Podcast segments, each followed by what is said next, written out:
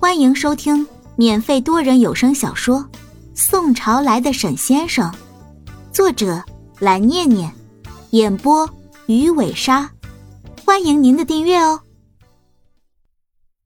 第七十二章，沈雪峰听完老板的话，感觉到一阵莫名其妙，但是见到老板强硬的态度，也不好再推脱，向老板表示感谢后，便接下了手绳。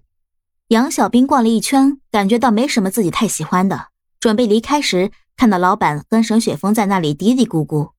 沈雪峰拉起杨小兵的手，准备走了。两人走出店后，杨小兵转头问了起来：“你一直在跟老板嘀咕什么呢？我看你们两人偷偷摸摸的说了半天了。”“没什么，我不是准备给你买个手绳吗？然后我去结账的时候，老板说不收我的钱。”“免费啊？”还有这种好事，为啥呢？难道是因为我的可爱吗？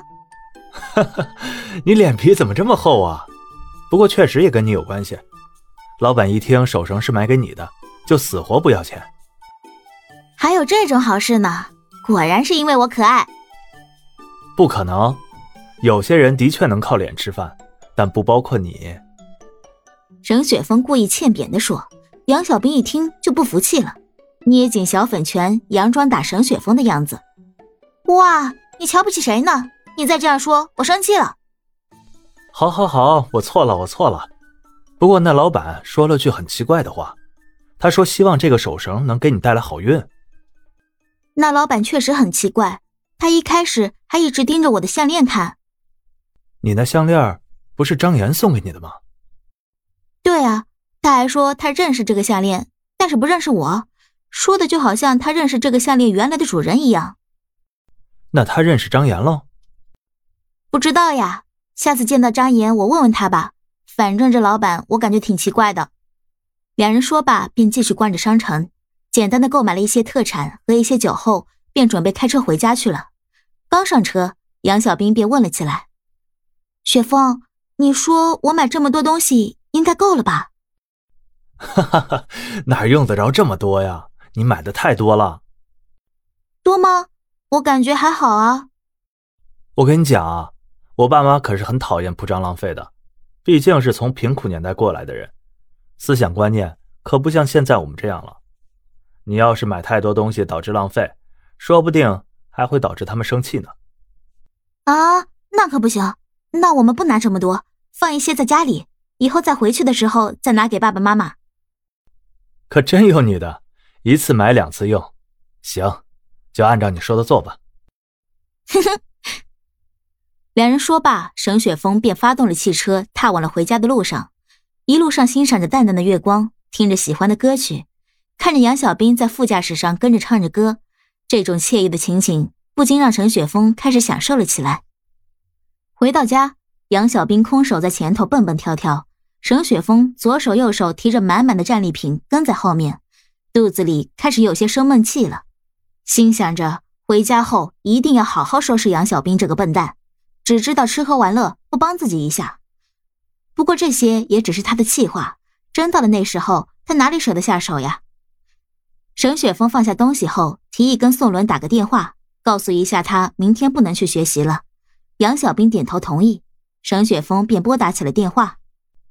喂，师傅。喂，雪峰啊。怎么了？有事吗？师傅，明天我和杨小兵不能来训练了。怎么了？你们出什么事了吗？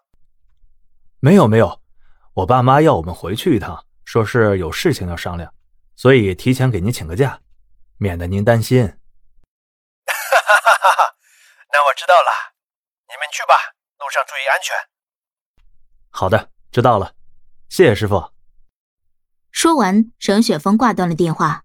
这时候，杨小兵刚好端着刚切好的水果走了出来，问道：“怎么样了？师傅说了啥？”“没说啥呀，他同意了，让我们路上注意安全。”沈雪峰还没来得及吃水果，就起身开始翻那一堆刚买的战利品。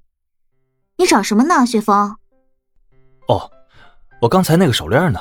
怎么不见了？”“不会吧，我帮你找找。”两人找了半天，总算是在一堆大河小河中找到了那根手绳。沈雪峰拿起杨小兵的手，想要给他戴上。杨小兵顺势挣脱了，不情愿的说道：“这个东西好丑，我不想戴。”哎呀，谁说它丑了？我觉得你戴的挺好看呀。主要是希望啊，它可以跟那个老板说的一样，给你带来好运。好吧，好吧。哎，我不想戴。听话，小笨蛋。说完，强拉起了杨小兵的手，给他戴上了手链。戴完后，为了安抚杨小兵，沈雪峰主动拿起了水果要去喂他，但是几次都被杨小兵巧妙的躲过去了。沈雪峰不得已用出了杀手锏，两手端着杨小兵的脑袋，用嘴叼着水果朝他喂去。杨小兵这下没法再躲闪了，被沈雪峰喂了个正脸，脸一下子也红了起来。你个变态！面对杨小兵的气话。沈雪峰只是憨憨的笑了笑。经过一阵子的嬉戏打闹，杨小兵的闷气早就已经烟消云散了。他安安静静的躺在沈雪峰的身上，两人就这样在沙发上看着电视待了好久。沈雪峰全然没注意到杨小兵已经睡着了。小兵，我们去收拾一下东西吧。沈雪峰说完后，听到没有回应，低头看了看杨小兵，应该是太累了，睡着了。沈雪峰轻轻地把杨小兵放在沙发上，又蹑手蹑脚地从房间里拿出了毛毯盖在了他的身上，自己去收拾了起来。过了许久，杨小兵揉了揉眼睛，慢慢醒来，却不见沈雪峰的人，他有些慌张，喊着：“雪峰，雪峰！”哎，我在房间里呢。杨小兵撑起身体向卧室走去，看到沈雪峰已经收拾的差不多了。眯着眼，朦朦胧胧的回答道：“你不是说不用收拾吗？怎么还收拾了这么多？”本集播讲完毕，点个订阅不迷路哦。